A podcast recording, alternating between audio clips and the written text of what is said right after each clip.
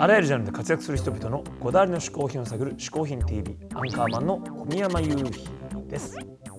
ここで解説しよう嗜好品とは風味や味摂取時の心身の高揚感など味覚や収穫を楽しむために飲食される食品飲料や喫煙物のことである。この概念は日本で生まれたものであり日本独自の表現である。しかしかしかしかしかい今週のゲストは映画監督の三島由紀子さんです。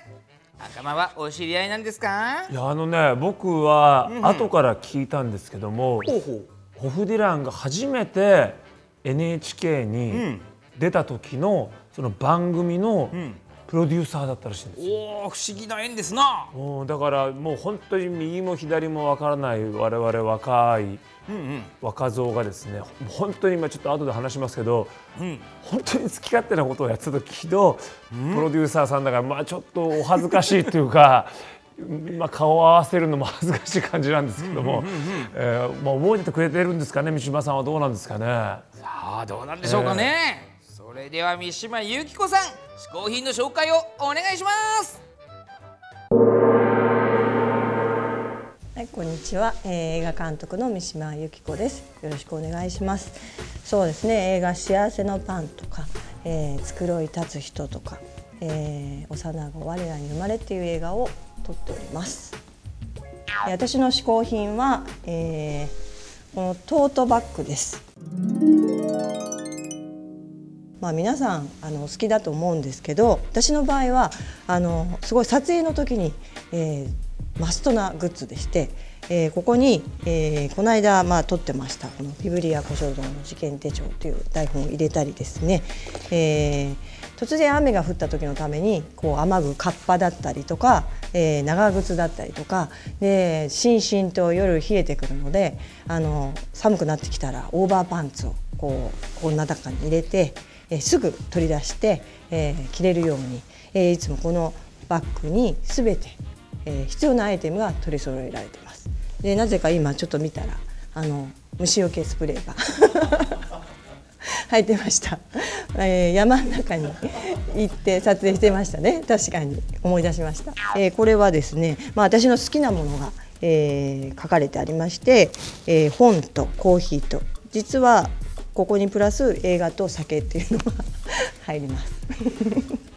でこれはあの、え映画のスタッフのスクリプターという、まあ、記録係ですねそのワンカットワンカットが例えば何秒であるとかお芝居がどういうお芝居だったかっていうのを記録してくれるスタッフが、えー監督コーヒーと本すごい好きですよねって言って、えープレゼントしてくれたものなんですごく大事に使ってます。トートバッグを、え使い始めたきっかけっていうのがですね、えーいろんなあの映画祭に呼んでいただいてその度ごとにその映画祭が作ってるそのトートバッグっていうのがありましてそれをもらうごとにあなんかあの一つ一つすごい思い出が重なっていてそれをやっぱりこう撮影現場で使ってまたなんかこう元気をもらって撮影できるので使うようになりました。で例えばですねこれもすごい可愛いんですけど可愛くないですか？赤に水色私すごい好きなんですけど、えーこれはカナダのトロントでリール・エイジアンあのフィルムフェスティバルというとこで、えー、とオープニングで「幼子我らに生まれ」っていうのを上映していただいた時にあのもらったものです。あのすごくこう真っ黒な服で着てもあの映える差し色に使えるものすごく素敵だなと思っていてでこれはですね、まあ、台本だけ入れたりとかロケハンの時によく使ってます。であとは、えー韓国のジョンジュ映画祭の時のこれがトートバッグです。えージョンジュ映画祭は一番最初に呼ばれたのは繕い立つ人、まあ、中谷美紀さん主演の映画で呼んでいただいたのが最初だったんですけどジョンジュっていうところは韓国のこう南ぐらいに位置していて すいませんざっくりしてて あのすごくビビンバあそうそうビビンバが発祥の地ですごく美味しいんですビビンバが。何食べても美味しいんですけどビビンバ本当に美味しいんですよ。でぜひ皆さんビビンバを食べにジョンジ映画祭へ来てください。で、えこれはこの間、えー、幼子我らに生まれをかけていただいた東京国際映画祭のバッグです。で去年も少女っていう映画をかけていただいたんですけれどもこれがなんかちょっとあのトートではなくこうこうショルダーなんですけどすごくかっこいいのであの私はよく普段でも使ったり、えー現場でも台本を入れて使ってます。でこんな風になんかこういろんなあの映画祭に行っていただいてそのまあ思い出とともになんか映画の撮影現場で使わせてもらうようになって、えートートバッグっていうものがなんかこうなくてはならないものになっていきました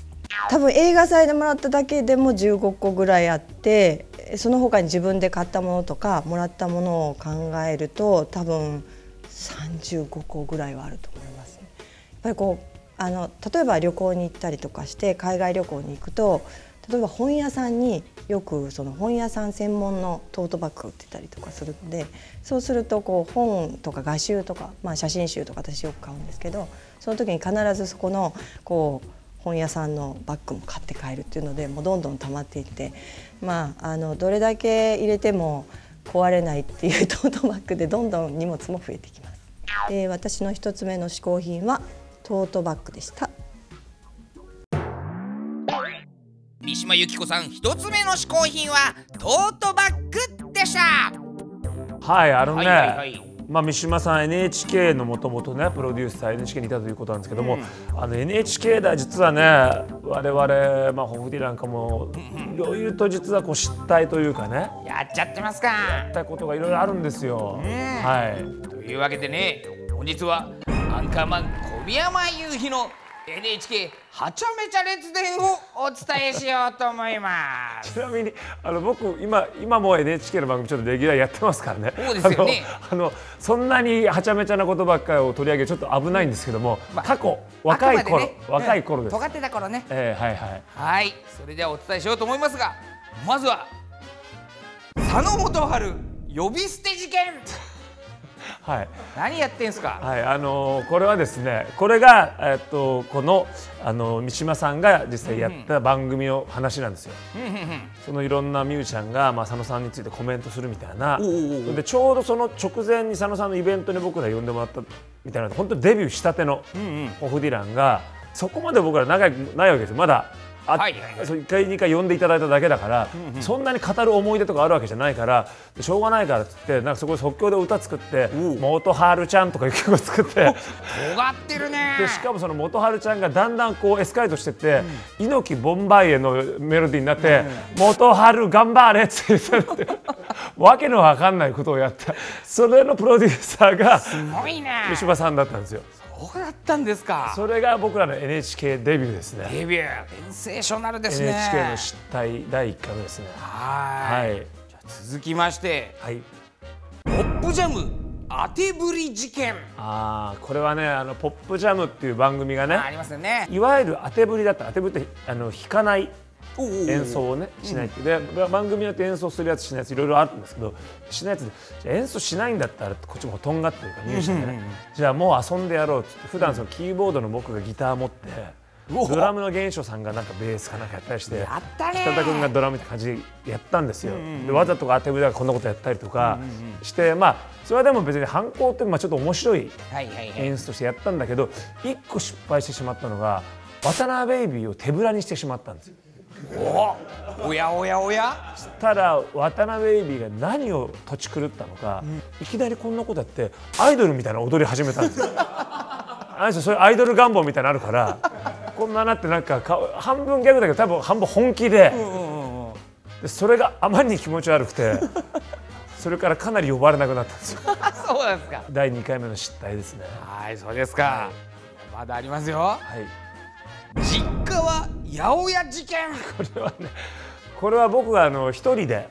まあ、ある NHK のちょっとどちらか教育寄りの番組にね、でミュージシャンというかちょっとクリエイターみたいな感じで呼ばれて出た時にその一緒に出てるねそのなんか子役みたいなのがいたんだけど、そいつがあまりに生意気なんですよ。なんかそこの全然そのやり取りみたいなのがちゃんとできてなくて、でじゃああの小宮山さんのは音楽はいつ始めたんですか？やっぱり親の影響なんですか？みたいな感じで聞こえてきたら「で違いますね。うち八百屋ですから」って言って あの嘘の家の。そうだよね。子供に嘘をついた人子供にですねまあ、丸々カットされてましたけど。っ そうなんですていねうようなねまあいろいろとねまあ若気の至りでやりましたけども、はいはいはい。今またいろいろとねあの NHK さんも楽しい番組時々いろいろやらせてもらってますからぜひこれからも仲良くお付き合い願いたいなと思います。